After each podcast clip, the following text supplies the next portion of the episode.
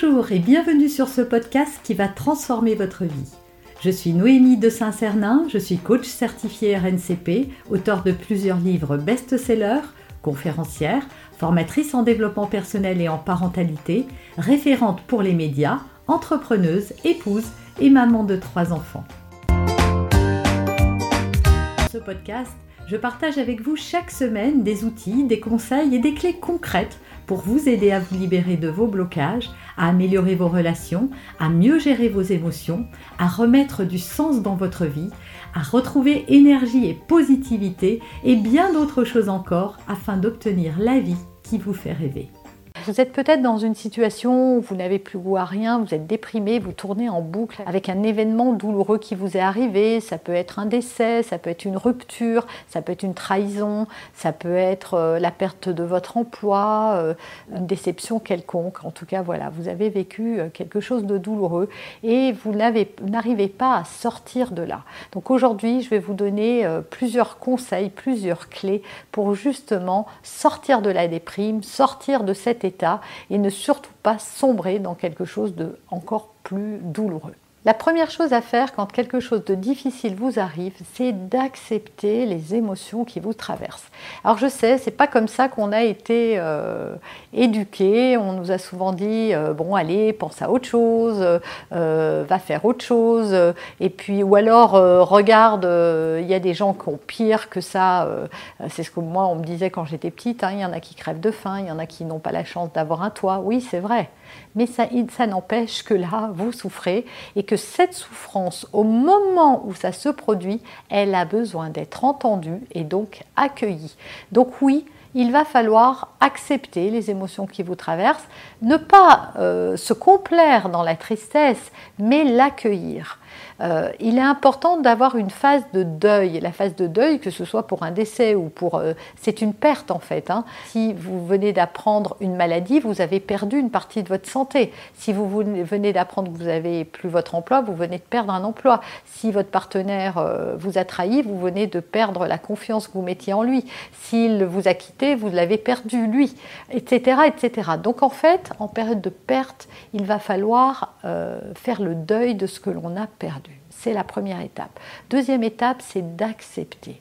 Alors je sais que ce mot-là, vous avez peut-être envie de me jeter des tomates à la figure. Heureusement, je ne suis pas devant vous.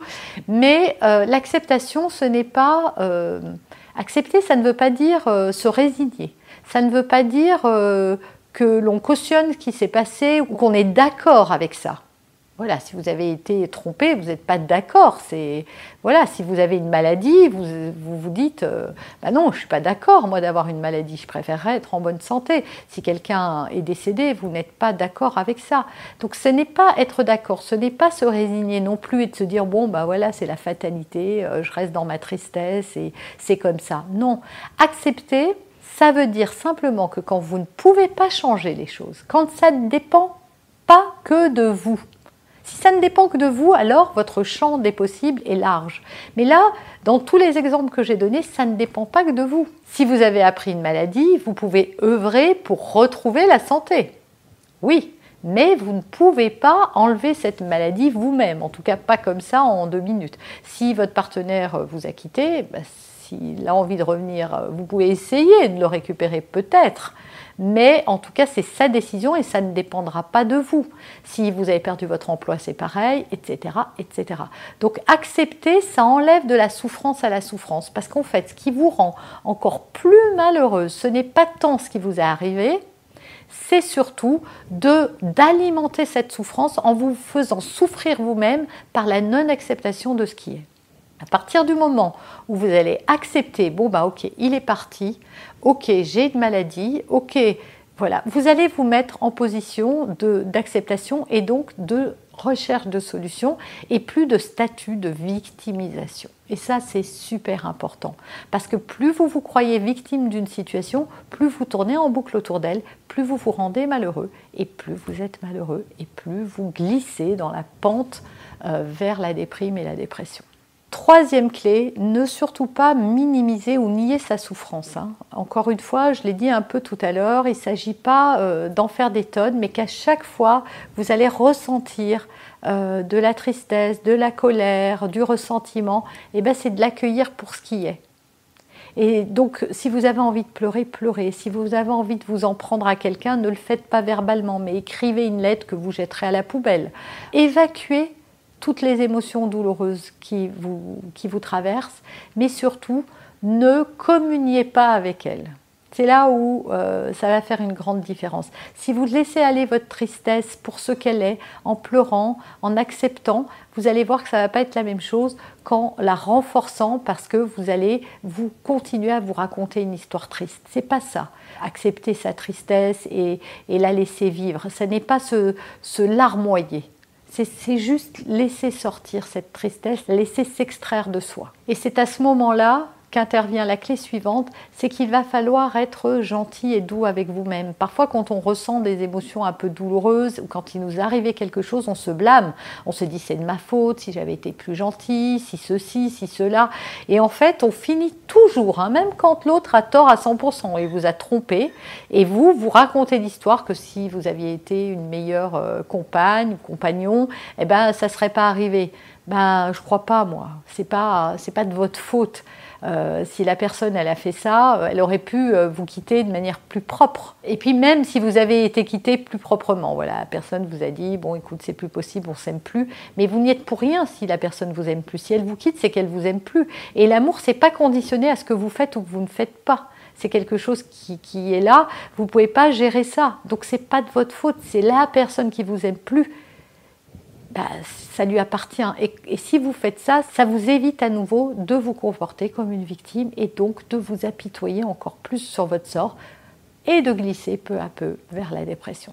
Autre clé, qui est euh, fondamentale, c'est de ne pas euh, blâmer l'autre outre mesure et de tourner en boucle avec son problème, en en voulant à, la personne qui est responsable.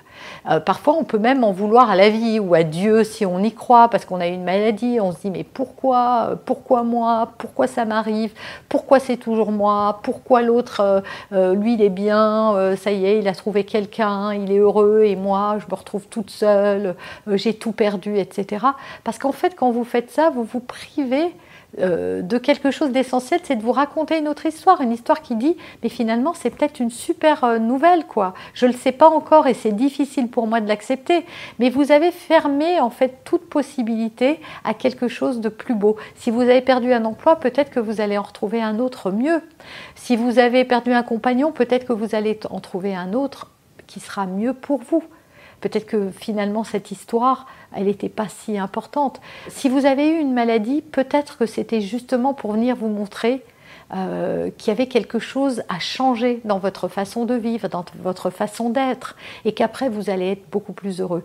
Je vous assure que ça arrive à des tas de gens, que ça paraît facile là pour moi, qui vais bien de vous dire tout ça, mais j'ai pas toujours été comme ça. Si vous voulez en savoir plus sur ma vie, achetez mon livre Les clés du passé, vous verrez que j'étais la reine des casseroles, et donc je sais de quoi je parle. Et donc rester dans sa tristesse, en fait, on l'auto-alimente et on glisse peu à peu sans se rendre compte vers quelque chose qui s'appelle la dépression, qui est grave, qui est une vraie maladie et de laquelle on va mettre beaucoup de temps à sortir parce qu'après c'est difficile une fois qu'on a glissé de remonter. Mais c'est possible et c'est possible si on change nous, si on change des choses en nous, si on change notre façon de percevoir ce qui se passe, si on l'accepte quand on ne peut pas le changer, si on arrête de tourner en rond avec des pourquoi et qu'au contraire on se dise ok cette situation là elle est vraiment pas sympa, j'ai pas envie de la vivre et je vous comprends.